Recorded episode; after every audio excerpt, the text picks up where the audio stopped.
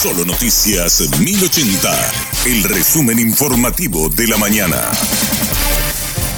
Hola, soy Susana Arevalo y este es el resumen informativo de la mañana. La Comisión Bicameral de Investigación de Contrabando y Lavado de Dinero exhibió videos que revelan un esquema de cobro de coimas en la aduana de Ciudad del Este. Según el senador Jorge Querey, solo en ese puesto se recaudaba entre 300 y 600 millones de guaraníes semanales. Por lo menos en el proceso de identificación hay como 18 comerciantes y no menos de 10 o 15 aduaneros. Se repartía el dinero una parte y el resto se lo llevaba ahí hay unos videos en los cuales le da para el café, a cada uno le toca algo, pero una buena parte del dinero recaudado es llevado. ¿A dónde es llevado ese dinero? Entonces yo creo que mucha gente sabemos, sabíamos que esto ocurría, pero otra cosa es tenerlo documentado. Y en este momento en que tenemos tomateros, productores, etcétera, protestando por los precios de sus productos, etcétera, este es un momento adecuado para mostrar. Me pareció pertinente, me pareció importante y por eso puse a disposición. Toda esta investigación fue realizada con la unidad anticontrabando, según el ministro Emilio Fuster. Al menos nueve aduaneros involucrados en el esquema fueron procesados y están para ir a juicio oral y público.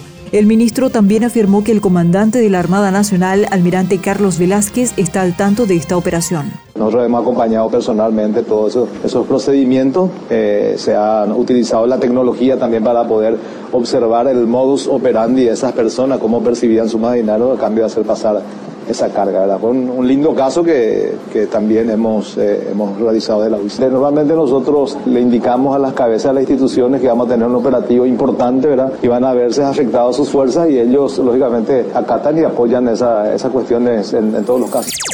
El ministro secretario de SEDECO, Juan Marcelo Estigarribia, afirmó que no existe razón ni justificación legal para rechazar dólares. Ninguna entidad financiera y ningún comercio también que ofrezca su precio en dólares puede rechazar los dólares cuando el consumidor quiere comprar un producto o contratar algún servicio.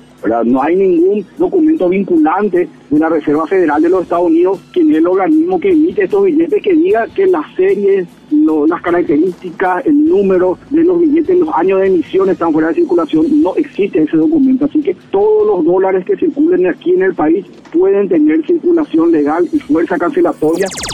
El presidente de Petropar aclaró los precios de venta de combustible a Bolivia. Denis Lichi afirmó que Petropar obtuvo una utilidad de 3.500 millones de dólares en la primera partida. ¿A cuánto vende el combustible Petropar? A 7.522 es el precio por ton, más un 150, 200 guaraníes, ponerle. A 7.700 más o menos que, que venda Petropar el producto. Ese es ya pagado impuestos, ya con biodiesel. Nosotros le vendimos en la primera partida, le vendimos a 10.163 en la segunda partida le vendimos a 9.804 y en la tercera partida le vendimos a 9.584. Estamos muy, muy lejos de lo que dicen de que estamos vendiendo por debajo del precio que vendemos a Paraguay. Tuvimos una utilidad de 3 millones 500 mil dólares aproximadamente, ¿verdad? O sea, ¿cómo, ¿cómo vas a ganar si es que vos estás vendiendo más barato? Una jueza resolvió enviar a juicio oral a Shakira por seis delitos contra la hacienda pública. La fiscalía pide ocho años y dos meses de cárcel para la cantante. Además, solicita que se le imponga el pago de una multa de 23,8 millones de euros. La acusación sostiene que la artista colombiana defraudó a la hacienda pública 14,5 millones de euros entre los años 2012 y 2014, simulando que no residía en España. Hasta aquí el resumen informativo de la mañana. Que tengas muy buen resto de jornada. La información del día aquí, en Solo Noticias 1080.